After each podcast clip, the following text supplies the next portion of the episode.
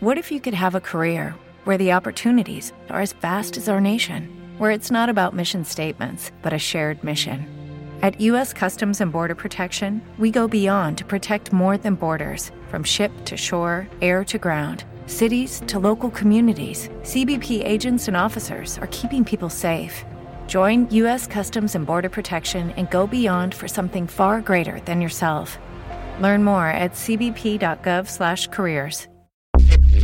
Había una vez un país donde los colores se habían escapado para no ser torturados por la picana gris del verde militar. En ese país, las palabras que se decían y que se escribían tenían que ser camufladas bajo formas metafóricas para que quien las dijera o escribiera no se convirtiese en la próxima víctima desaparecida. Desaparecidos. En 1976, en la noche del 23 de octubre de ese mismo año, llegaron a mi casa cinco personas con armas. Mi único objetivo es ayudar a que esto no vuelva a ocurrir. Porque yo sé el dolor de buscar un hijo, de no saber dónde está, de no saber si está. No sé, creo que no puedo hablar más. Nunca más en nuestra patria se repetirán hechos que nos han hecho trágicamente famosos en el mundo civilizado.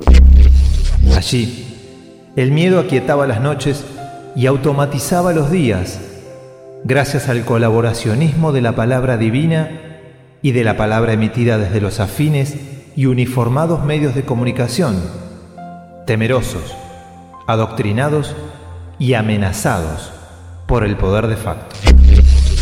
Lo que sale al aire en los canales, en los noticieros, está absolutamente controlado. Ustedes lo saben perfectamente. Ustedes lo saben muy bien y de la CIP viene, vienen todos los días informaciones, por ejemplo, del Salvador no se da tal cosa, de tal otro lado no se da tal cosa. Incluso llama, creo que es el coronel García Fernández, si no me equivoco, el que llama directamente para dar esas instrucciones. Era un país donde nosotros, su gente, nos habíamos olvidado de las ganas de divertirnos de salir a bailar.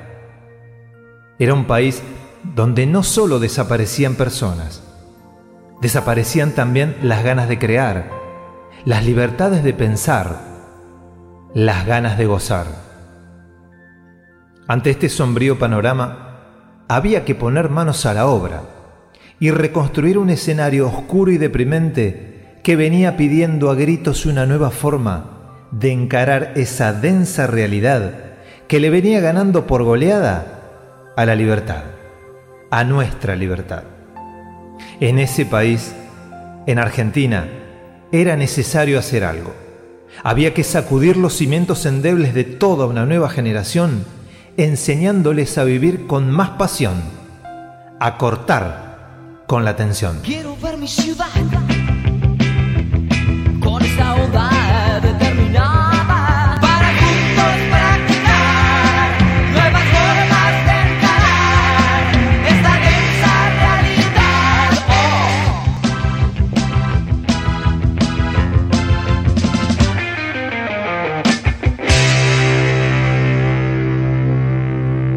Transitábamos una década violenta, marcadamente militar y ordenadamente episcopal. Los músicos de rock se estaban acartonando y su música necesitaba un ajuste de tuercas. Comer era subversivo para el señor militar. Estaban perdiendo la alegría entre tanto virtuosismo instrumental y cánticos de protesta. Faltaba algo de acción. Había que mover el esqueleto. Pero Argentina aún no estaba preparada para el optimismo. Era necesario re relajar y para eso solamente faltaba la voz glamorosa, elegante e inteligente de alguien que nos dijera alto y bien claro que solamente había que poner el bocho en acción. Hay que salir del agujero interior. Ironía, Largar la piña otra dirección. sátira realista, No hace falta ser un ser superior. humor inteligente, sarcasmo, A la vida hay que hacerle el amor. ritmo, potencia y energía. Todos estos puntos confluían en un grupo que contaba con los tres hermanos Moura, Julio, Marcelo y Federico, Mario Serra, Ricardo Serra y Enrique Bughetti, y que respondían al nombre de Virus. A la vida hay que hacerle el amor, sin drama, con locura y pasión, jugar con la imaginación,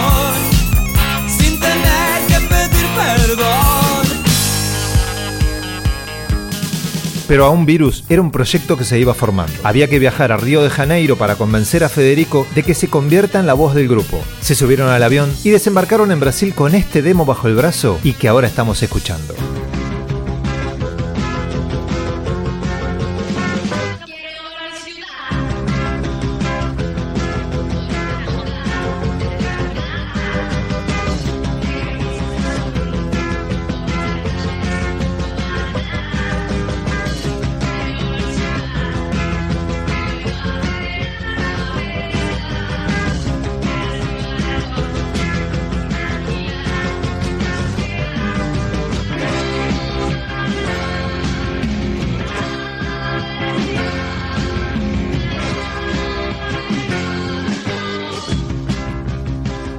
Dos días después, los tres hermanos Moura volvían a Buenos Aires para tomar las riendas de la modernidad en la escena local. Levantamos culo del piso y bailamos, por ejemplo, un poco. Muéstrenos cómo hacen sus piernuchas. Guadu, guadu, guadu, guadu. 11 de enero del año 1981 en la Asociación Universal de La Plata. Ese fue el día del debut de Virus. Federico Moura se pondría al frente de los micrófonos presentando en sociedad al grupo que cambiaría las leyes del sonido.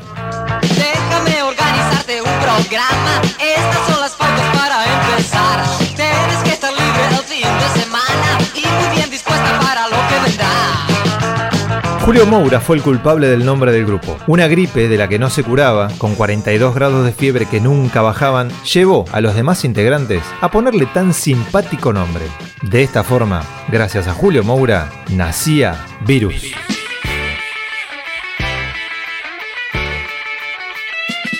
Federico nació el 23 de enero de 1951. Jugaba al rugby en La Plata Rugby Club, club que cuenta con la cifra de alrededor de 11 desaparecidos por la dictadura militar, a cargo de un tal Videla and Company. Solo quiero sacudirte para que veas las cosas como son. Y solo quiero sacudirte para que dejes la vacilación. Federico formó parte de la Cofradía de la Flor Solar, junto a varios artistas del momento, como por ejemplo el Indio Solari, que colaboró como letrista de Dulce Membrillo, primera banda del futuro vocalista de Virus. Graban su primer disco poniendo esa necesaria dosis de pimienta que reinventa el rock cuando este va muriendo desapasionadamente. Un gran porcentaje de punk y una gran cantidad de new wave colocaron a la banda en boca de todos. Se les atragantó a más de uno, pero aún así continuaron en sus 13 y nunca miraron ni al costado ni para atrás. Su objetivo estaba mirando hacia adelante y marcaron ese cambio que con el tiempo se haría sentir.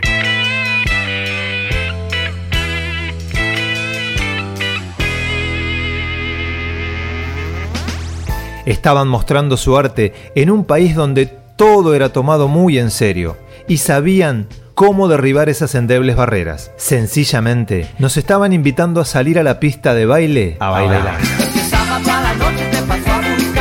bailar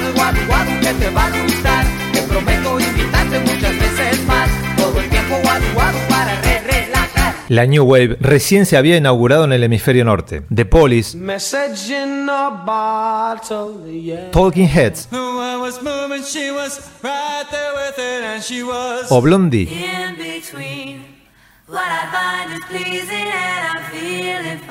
colocaron la piedra fundamental del estilo y Virus abría el armario de la nueva ola a los oídos del cono sur de la mano de las letras de Alberto Jacobi y de Federico Moura.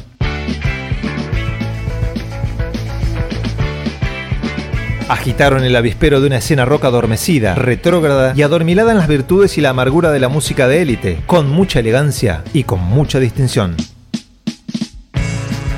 Virus fue como una mezcla entre la energía punk de los violadores y el glamour pop de los abuelos de la nada. Su segundo LP se llamó Recrudece y como su nombre lo indica, su mensaje se tornó más directo y menos metafórico, netamente político y disfrazado ante los oídos del proceso de reorganización nacional. Corría el año 1982.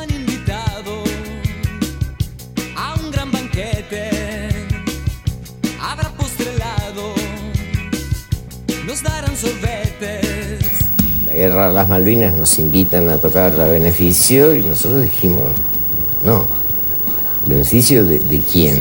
¿De qué? ¿Para qué? Por supuesto que nos, nos trataron de antipatriota. El Prima Rock fue el primer festival. Nos cagaron a naranjazos. Este, y yo bajé del escenario llorando y Federico me decía, pero boludo, ¿no te diste cuenta que mientras tiraban naranjas bailaban?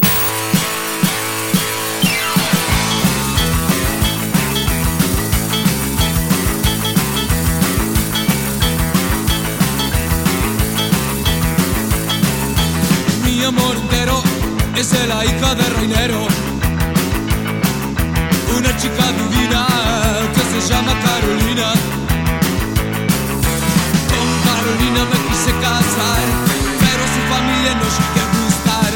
El tercer disco de Virus necesitaba nuevos aires y nueva compañía discográfica. Se desvinculan de Interdisc volviendo a CBS y contrataron los servicios de un par de productores dinámicos, enérgicos y rockeros. Michelle y Danny Peyronel se hacen cargo de Agujero Interior y van colocando las cosas en su lugar. Encaminan el futuro de la banda y desentumecen los sentidos de todo el movimiento de rock local con estos sencillos golpes en los oídos argentos.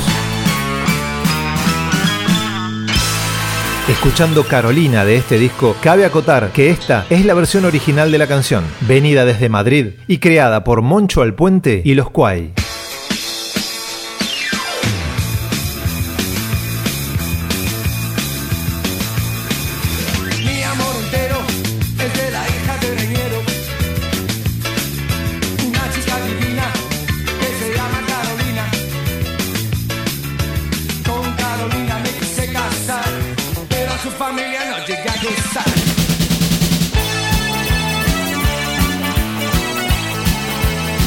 Virus había sido creado con una sola idea en mente, defender siempre bien su lugar, brindar la libertad, derrotando al rigor, a la violencia y a la oscuridad con música. Cortarla un poco con la canción de protesta y pasar a la acción, esa fue su modernidad. Propulsaron el cambio y su premisa era simple. El cerebro hay que masajear.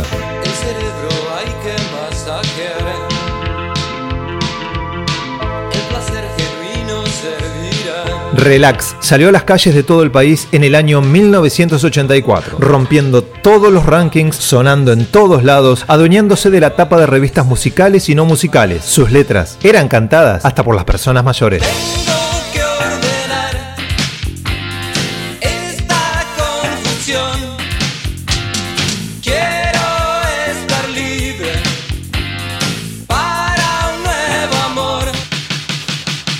1984. Ese es el año en que se produjo la explosión demográfica de bandas de rock y pop en los oídos de la juventud argentina. Por esa razón, vamos a conectar directamente con nuestro departamento del resumen de noticias de la hora, división rock argentino del año 1984. In action, in action. En este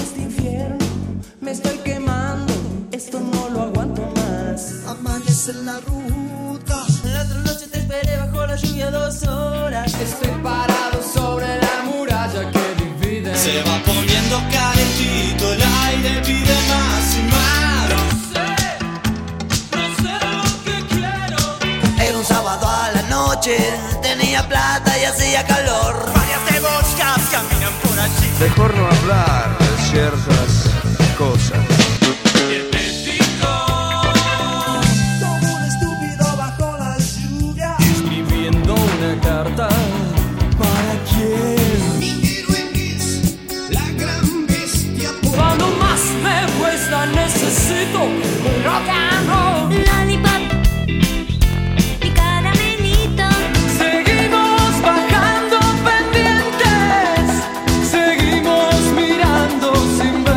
Hasta aquí entonces el resumen de noticias de la hora, división rock argentino del año 1984, en acción.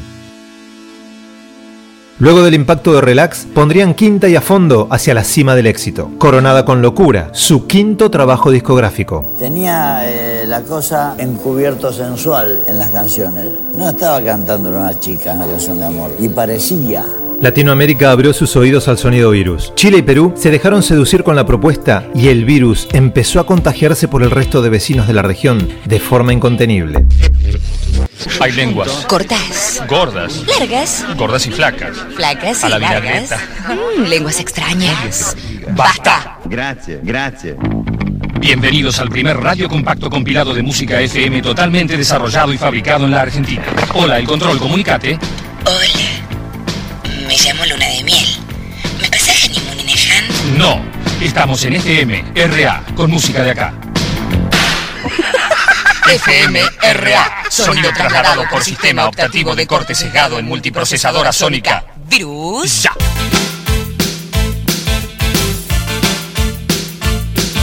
Los redondos ondeaban una bandera que decía violencia es mentir. Charlie García sostenía que el más cuerdo es el más delirante. Soda Stereo seducía con la imaginación que esta noche todo lo puede. Y Virus, por su lado, sostiene, asegura y afirma que a la vida hay que hacerle el amor.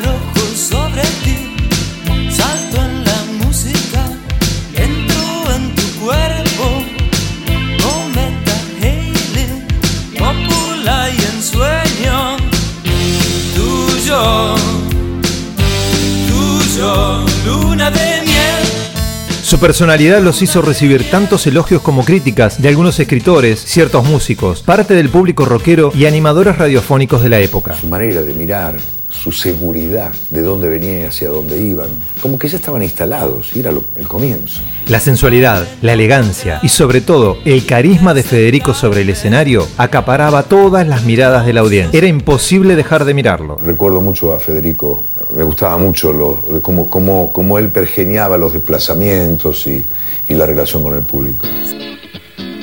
Río de Janeiro los esperaba para grabar su próxima obra, Superficies de Placer. Era abril del 87. Federico sufrió una extraña neumonía que lo llevó a visitar médicos especialistas que le aconsejaron realizarse el examen del HIV. Los resultados fueron concluyentes. El nuevo virus sin cura, el SIDA, atacó el sistema inmune del cantante. Las primeras noticias del SIDA en el mundo eran cubiertas de esta manera por los distintos medios de prensa. La tendencia actual en nuestro país muestra que la infección por el VIH está creciendo muy rápidamente entre la población joven. Una enfermedad conocida como SIDA se ha extendido por toda la comunidad gay.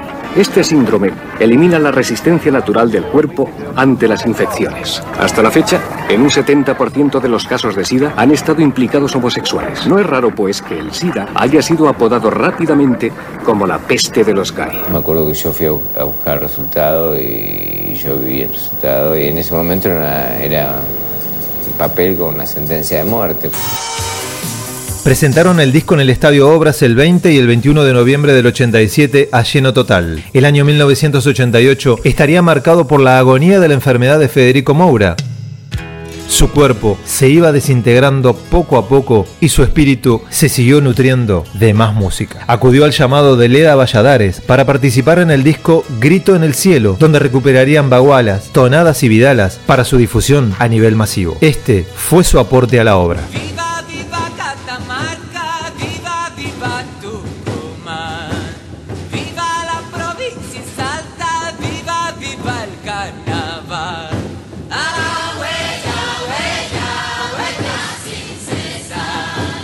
Las fuerzas lo iban abandonando, pero aún seguía al frente de la gira. Presentaron superficies de placer en Perú, en Chile, en Argentina, y su último recital se llevó a cabo en el Cine Teatro Fénix del barrio de Flores, el sábado 21 de mayo del año 88, despidiéndose de esta manera. Gracias. Después de mucho tiempo volvemos a tocar. Yo extrañé también los, los espectáculos. La gente, en realidad. El escenario. La guita. Viajamos mucho. En el 60. Muchas gracias. Y hasta dentro de un año y medio. o tal vez un poco más. Federico Moura dejaría de respirar un 21 de diciembre de 1988, en su casa, en brazos de su madre, luego de silbarle un tango de su propia autoría. Lucharon contra todo y contra todos. Una maquinaria militar devastadora se llevó la vida del hermano mayor de los Moura, Jorge, el 8 de marzo del año 1977 marcaron un rumbo en lo artístico y musical, donde era necesario demoler ciertas barreras ideológicas profundamente arraigadas en la sociedad. Cada disco fue una maduración detrás del disco anterior y lograron su objetivo, ponerle alegría a las cosas y sacar a la gente a bailar. A ese país triste y vacío que encontraron en las penumbras, lo llevaron a abandonar el frac. Lo fueron iluminando con su música y con su arte. Contagiaron sus ganas y desnudaron al rock nacional argentino en lo espiritual para empezar a dar vueltas por toda Latinoamérica. Encendieron las luces, limpiaron el escenario y dejaron canciones imborrables en nuestras cabezas. Modernizaron el rock a su imagen y semejanza. Escondieron su mensaje oculto en el humor, utilizando la frivolidad como escudo para sobrevivir. Sus presentaciones en vivo eran actos políticos donde la juventud iba despertando de a poco a los nuevos aires casi sin darse cuenta. Eso fue virus. Saltaron en la música, entraron en nuestro cuerpo y en un remolino se mezclaron los besos y la ausencia. Federico se fue. Virus siguió su camino y esa mágica adolescente sin edad que todos llevamos dentro empieza a cantar sin olvidarse una sola palabra de esta canción.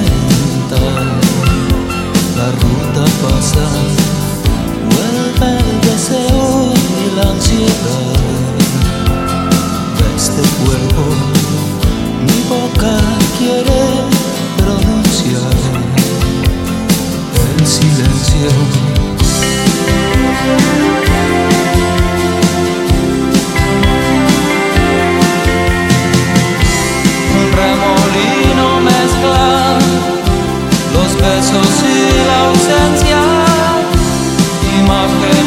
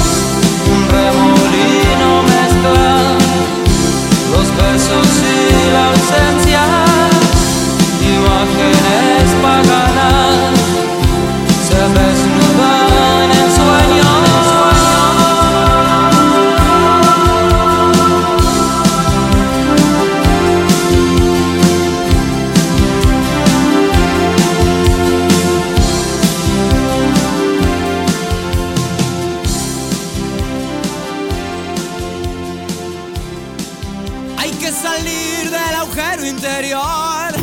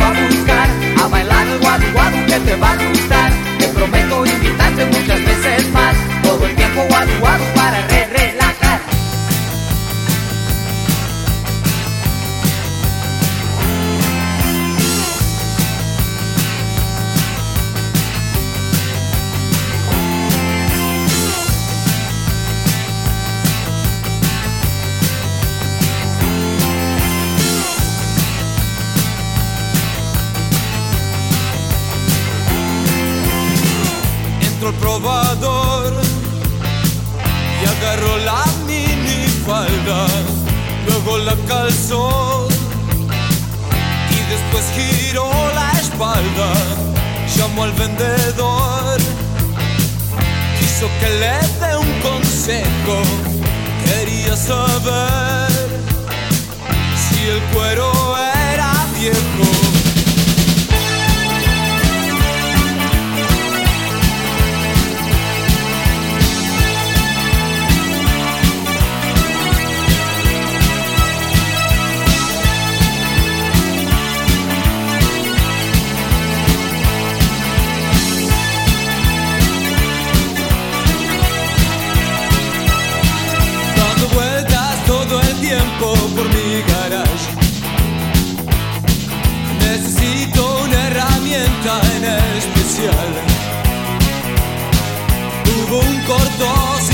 En mi motor. Ni siquiera me funciona el encendedor. Hace tanto tiempo que estoy así, dando vueltas sin parar. Necesito una herramienta en especial.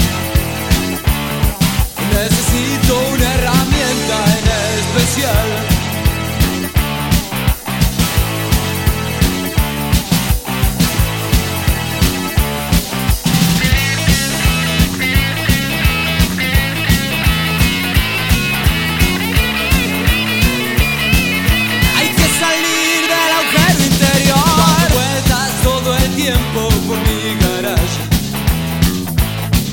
Necesito un sentimiento en especial.